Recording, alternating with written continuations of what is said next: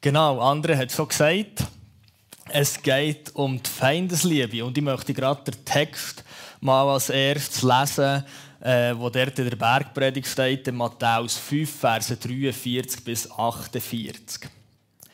Dort steht, ihr habt gehört, dass gesagt ist, du sollst deinen Nächsten lieben und deinen Feind hassen.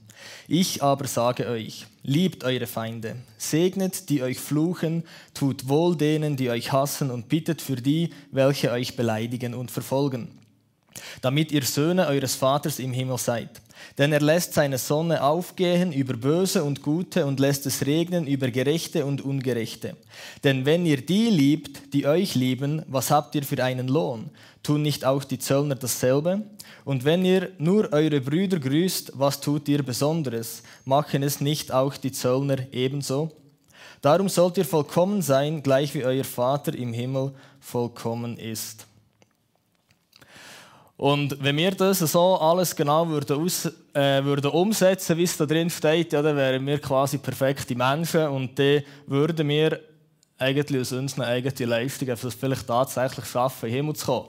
Aber gerade die Aussage im Vers 48, darum sollt ihr vollkommen sein, gleich wie euer Vater im Himmel vollkommen ist, glaube ich einfach, dass wir das nicht irgendwie müssen in eine oder nicht irgendwie müssen versuchen, anders zu verstehen, sondern ich glaube, es ist genau das, was Jesus damit hat sagen seid vollkommen, sonst längt es nicht.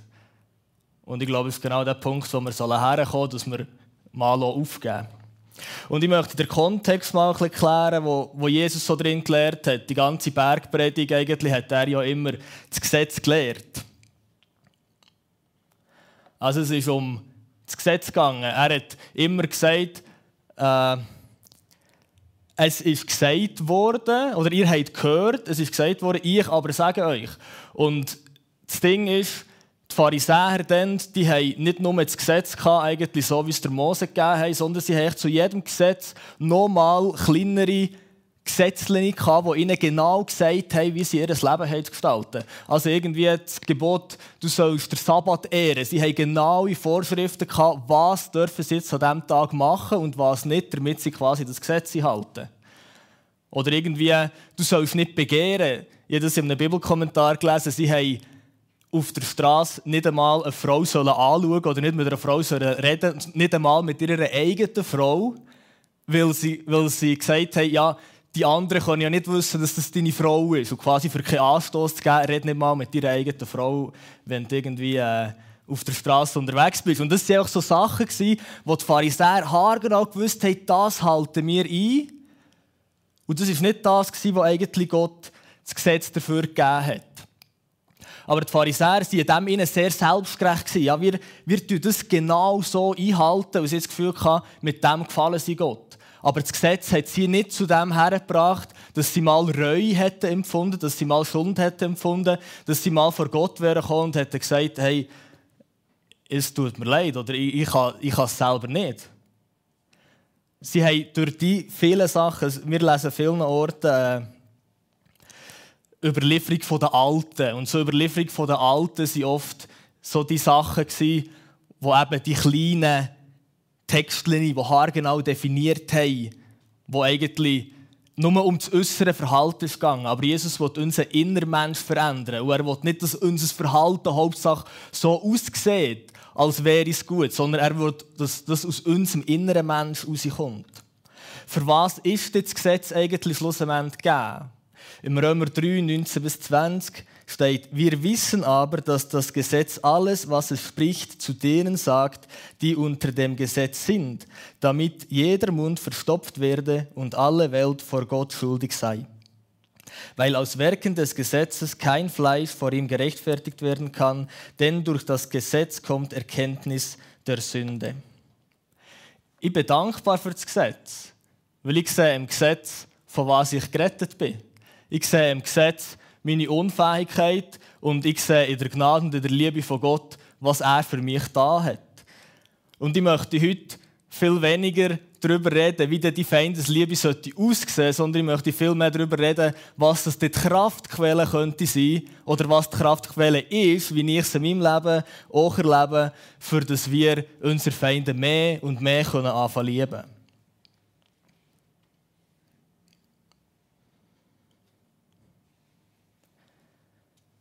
Also wir jetzt mal den Kontext eigentlich geklärt, wie was, dass Jesus das geredet hat. Jesus hat das Gesetz predigt. Ja, eigentlich Jesus in seiner ganzen Lebenszeit hat er noch nicht uns den neuen Bund so offenbart, wie das wir ihn heute dürfen erleben Ich glaube, der Auftrag von Jesus war in erster Linie, die verhärteten Herzen der Pharisäer, der Juden, die das Gefühl hatten, wir sind so gut vor Gott, die zu brechen und auf der anderen Seite denen, die gewusst haben, wir sind verloren, Hoffnung zu bringen. Und solche Aussagen, ihr sollt vollkommen sein, wie gleich wie euer Vater im Himmel vollkommen ist, glaube ich, soll uns einfach an den Punkt bringen, dass wir einfach mal einsehen, wir können das selber nicht. Aber es geht ja jetzt um die Liebe, also um die Feindesliebe. Und ich möchte da zwei Wörter einander gegenüberstellen, und zwar das griechische Wort Philia und das griechische Wort Agape. Und beides ist Liebe. Aber das griechische Wort Philia ist menschliche Liebe, es ist freundschaftliche Liebe, es ist, du hast mich gerne, ich habe dich gerne, es ist an Bedingungen geknüpft. Und das Wort Agape ist bedingungslose Liebe. Das ist eben die Liebe, die sogar die Feinde liebt. Die Liebe, die für jemanden stirbt. Das ist Gottes übernatürliche Liebe. Und die Bibel redet fast immer von Agape-Liebe, wo Gott zu uns hat, Agape-Liebe, die wir zum Nächsten sollen haben. Aber auch dort wieder, wir wissen ja, wir haben die Liebe aus uns eigentlich nicht. Ich möchte eine Geschichte aufgreifen von, von Jesus und Petrus. Nachdem Jesus so verstanden ist, hat er ja der Petrus gefragt, hey Petrus, liebst du mich? Und er hat gefragt, Petrus, liebst du mich mit dem Wort Agape? Und der Petrus hat gesagt, Herr, du weißt, ich habe dich lieb. Er hat Philia gesagt. Noch bevor Jesus gekreuzigt wurde, hat der Petrus behauptet, Agape-Liebe zu haben. Er hat gesagt, hey Jesus, sogar wenn, wenn ich muss sterben für dich, ich gehe mit dir bis in den Tod. Und er hat ihn dreimal verleugnet. Und nachdem fragt ihn Jesus, hey, liebst du mich mit dieser Agape-Liebe? Und er sagt, schau her, ich, ich habe dich lieb. Ich, ich habe einfach viele Liebe für dich. Und ich glaube, das ist das, was wir aus unserem natürlichen Mensch heraus haben. Wir haben die Filia-Liebe. Und das ist schon gar nicht schlimm. Das ist schon gar nicht, dass es das uns verurteilen oder so. Aber wir dürfen an den Punkt kommen, wo wir merken, aus mir selber aus mir selber habe ich die Filia-Liebe nicht. Und habe das Gefühl, wir haben nicht gelernt, Gottes Liebe durch uns zu fließen und probieren immer unsere Filia-Liebe wie Agape-Liebe auszusehen, aber das ist ein Krampf. Also wie drückt sich die Agape-Liebe aus? Ja, Jesus hat es selber gesagt, zum Beispiel in Johannes 15, 13. Größere Liebe hat niemand als die, dass einer sein Leben lässt für seine Freunde.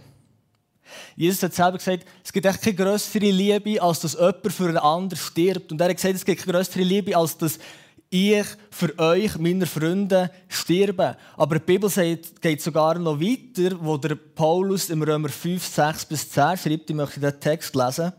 Denn Christus ist, als wir noch kraftlos waren, zur bestimmten Zeit für Gottlose gestorben. Nun stirbt kaum jemand für einen Gerechten. Für einen Wohltäter entschließt sich vielleicht jemand zu sterben. Gott aber erweist seine Liebe zu uns dadurch, dass Christus für uns gestorben ist, als wir noch Sünder waren. Wie viel mehr nun werden wir, nachdem wir jetzt durch sein Blut gerechtfertigt worden sind, durch ihn vor dem Zorn errettet werden? Denn wenn wir mit Gott versöhnt worden sind durch den Tod seines Sohnes, als wir noch Feinde waren, wie viel mehr werden wir als Versöhnte gerettet werden durch sein Leben? Wir waren alle mal Feinde von Gott. Ich habe das Gefühl, wir sind uns das nicht bewusst. Wir sind alle mal gottlos gewesen, wir sind alle mal Feinde gewesen und Gott ist auf die Welt gekommen und ist für uns gestorben, ist für uns am Kreuz gehangen, wo wir seine Feinde waren. Das ist der Ausdruck von Feindesliebe. Und wenn wir das begreifen, was Gott für uns gemacht hat, wir haben das Gefühl, wenn wir christlich aufgewachsen sind, ja, ich bin ja nicht ein schlechter Mensch irgendwie, von was bin ich dann gerettet. Aber wir waren alles mal Feinde von Gott und er hat die Liebe zu uns in dem ausgedrückt, dass er für uns ist gekommen und ist gestorben, obwohl wir seine Feinde waren.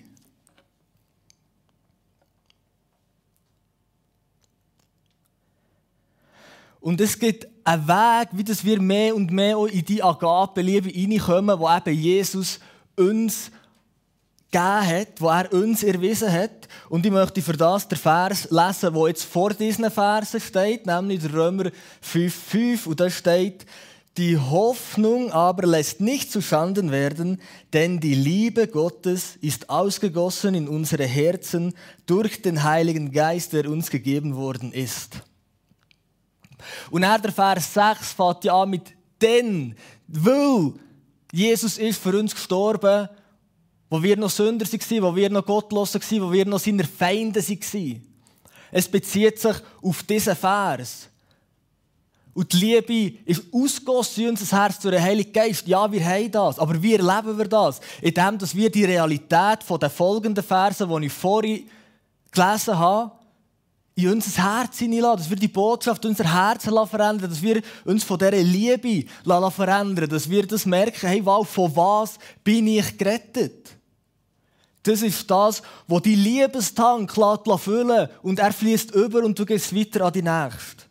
Und dann kannst du sogar deine Feinde lieben. Es ist nicht, schlussendlich sind Gebot nichts, wo wir als neue Schöpfung nicht könnten. Aber die Kraft kann niemals das Gesetz sein. Die Kraft ist immer die Gnade, das, was wir von Gott bekommen haben, seine Liebe, seine Fülle. Und aus dem heraus fließt es plötzlich über und es passiert wie von selber. Weil wir den Heiligen Geist nicht bekommen, für das Gesetz zu erfüllen. Wir haben den Heiligen Geist bekommen, für aus der Liebe herauszuleben. Und die Liebe erfüllt schlussendlich das Gesetz. Also das Gesetz ist gut. Alles, was im Gesetz steht, ist gut. Und wie wir nach dem könnten leben, dann wäre es auch gut. Dann würde es ja länger. Aber wenn wir uns von der Liebe verändern und das unser Antrieb ist, werden wir schlussendlich das Gesetz erfüllen. Aber das Gesetz vor Augen zu haben, wird immer zu dem führen, dass wir uns verurteilt fühlen. Und wenn wir uns nicht verurteilt fühlen durch das Gesetz, dann haben wir das Gesetz noch nicht verstanden. Weil ich glaube, das Gesetz ist gegeben, für uns zu verurteilen, so wie ich es davor im Römer gelesen habe. Also du hast die grösste Liebe erfahren, die es überhaupt geben kann. Aber weißt du das? Weißt du, wie sehr Gott dich liebt? Weißt du, von was dass er dich rausgerettet hat? Möchte ich einen Schlüssel geben, wo ich glaube, das ist schlussendlich entscheidend, für das wir können leben können. Und das ist das, was Lukas im 7,47 gesagt hat. Deshalb sage ich dir, ihre vielen Sünden sind vergeben worden, darum hat sie viel Liebe erwiesen. Wem aber wenig vergeben wird, der liebt wenig. Ja, da war die Frau. Im Lukas wird sie einfach als Sünderin genannt. Ich glaube, es war Maria Magdalena. Maria Magdalena ähm, wo mit ihren Tränen seine Füße gewaschen hat und er mit ihren Haaren seine Füße abgetrocknet hat. Und Jesus sagt, ihr ist viel vergeben worden, darum liebt sie viel. Und du denkst vielleicht, ja gut, mir ist halt wenig vergeben worden, darum liebe ich wenig. Dir ist genauso viel vergeben. Schau, die Trennung von, zwischen dir und Gott ohne Jesus ist genauso groß wie bei irgendjemandem, der zehn Leute umgebracht hat. Weil es geht schlussendlich nicht um das, was wir machen. Es geht darum, wir sind unter die Sündesherrschaft geboren und wir sind einfach getrennt von Gott und der Graben ist groß. Aber Jesus hat uns vollkommen gerettet. Dir ist viel vergeben. Wenn du das verstehst, wie viel dir vergeben ist, darum ist ja das, darum ist das Zeugnis von so Menschen, die irgendwie in den Drogen waren und schlimme Sachen gemacht haben und er zu Jesus kommen und die sind plötzlich so voll gefüllt mit Liebe. Und man denkt, wow, die, haben, die, irgendwie, die haben die Liebe so richtig erkannt, weil ihnen sehr bewusst ist, wie verloren das sie waren. Uns ist nicht bewusst, wie verloren das wir eigentlich waren. Wenn wir uns bewusst sind, wie verloren wir waren, dann sehen wir die ganze Größe der Liebe Gottes, die er uns erwiesen hat. Darum, dir ist nicht weniger vergeben wie jemandem, der jetzt im Natürlichen mehr Sünden begangen hat dir ist viel vergeben.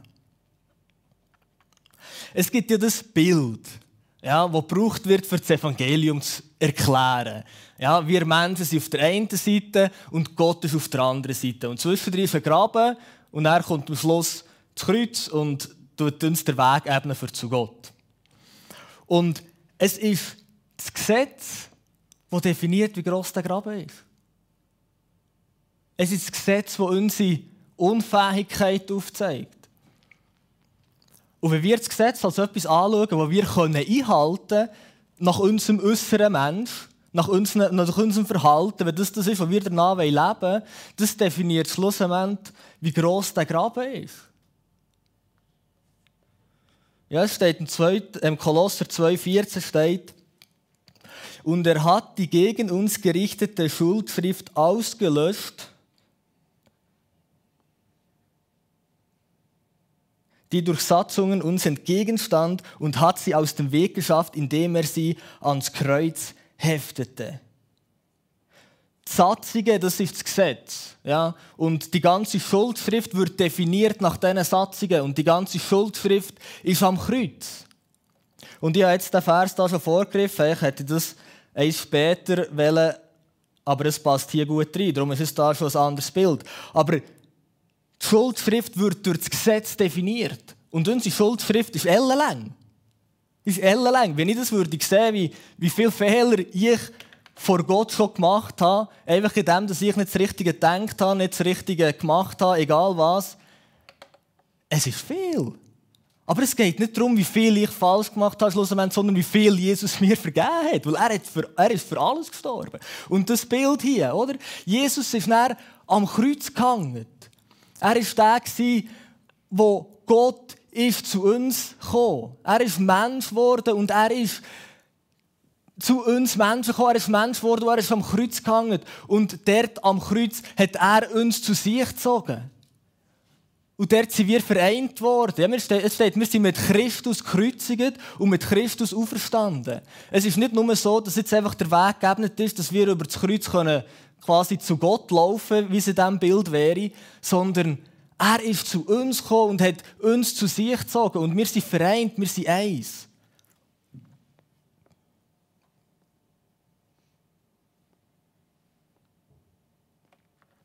Schau, Gottes Definition von dem, was gut ist und was schlecht ist, das hat sich nicht verändert. Das Gesetz, das Gott gegeben hat, das ist immer noch genauso wahr und genauso richtig, wie das, äh, da mal wieder, das ist der Vers, den wir vorhin gelesen haben, ist genauso immer noch richtig, wie das es immer war. Aber wir sehen ja im ganzen Alten Testament, wie das Gesetz niemals das hat erfüllen konnte, was Gott eigentlich wollte. Menschen sind immer wieder gescheitert. Und darum können wir uns oft auch gut identifizieren mit Menschen aus dem Alten Testament, weil wir sehen, ah ja, die haben versagt, ich versage, okay, ja, ich kann mich irgendwie identifizieren mit dem. Aber es sollte nicht so sein. Weil der Bibel steht, die Sünde wird nicht herrschen über uns, weil wir nicht unter dem Gesetz sind, sondern unter der Gnade. Und ich glaube nicht, dass wir das irgendwie müssen weg, theologisch wegdiskutieren, wie genau das, das jetzt gemeint ist, sondern ich glaube, es ist genau das, was dort steht. Wenn wir Gnade verstehen und uns nicht unter das Gesetz stellen, dann verliert die Sünde Macht. Schau, die Sünde ist, die Sünde ist grusig, die Sünde ist zerstörerisch, die Sünde ist absolut vom Teufel absolut falsch. Und von dem hat uns Jesus gerettet. Und wir die Sünde als das können identifizieren, was wirklich ist und merken, wir sind daraus rausgerettet. Ich, ich wollte das gar nicht mehr machen. Und der Paulus schreibt ja, nach dem inneren Mensch wollte ich das nicht, aber irgendwie das Fleisch ist schwach und dann machen es vielleicht gleich. Aber er sagt dann genau, also sagt er im Römer 7, im Römer 8 sagt er genau, Gott sei Dank, Jesus hat uns daraus rausgerettet, wir können aus dem Geist leben. Und aus dem Geist leben heisst, aus dem Glauben zu leben, die Wahrheiten anzunehmen, die Gott in seiner Gnade uns erwiesen hat. Seine, seine Liebe anzunehmen. Und ich sage dir, der Schlüssel für viel zu lieben ist zu erkennen, wie viel dir vergeben. Und ich glaube, wir haben so zwei Probleme. Entweder sind es Christen, die sehen, der Graben ist gross. Aber sie wissen nicht, mir ist das alles vergeben. Oder wir haben Christen, die das Gefühl haben, ah, so gross war der Graben nicht. Gewesen. Gott hat mir das alles vergeben, aber so gross war der Graben nicht. Gewesen. Wir müssen sehen, der Graben ist gross. Und wir müssen sehen, alles, ist radikal, 100% vergeben.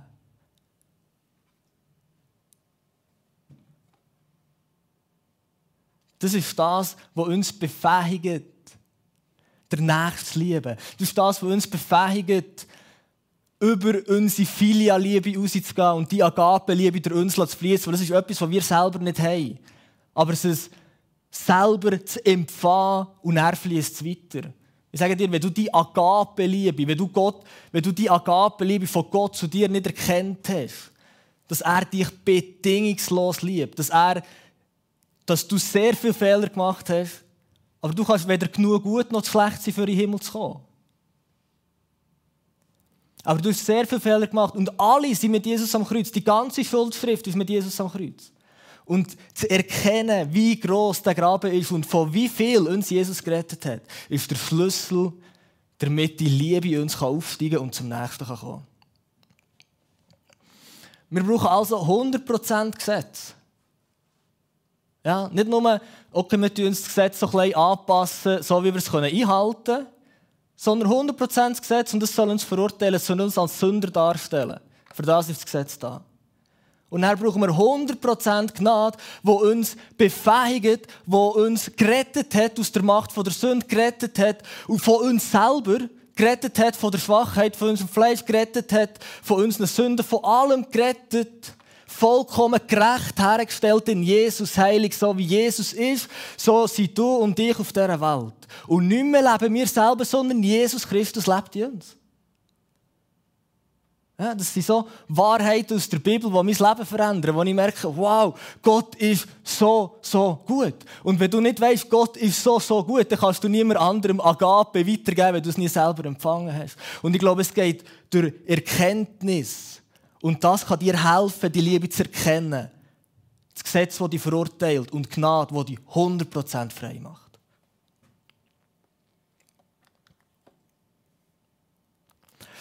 Nimm das mit. Nimm auch das mit. Wenn viel vergeben ist, der liebt viel. Du kannst ja Gott mal fragen, hey, wie viel hast du mir eigentlich vergeben? Und wenn er dir alles würde aufzählen wäre er auch auf einen Moment dran. es ist viel. Aber es ist vergeben, es ist fort. Und das dürfen wir annehmen. Aber wir müssen auch sehen, es ist viel. Aber es ist alles fort.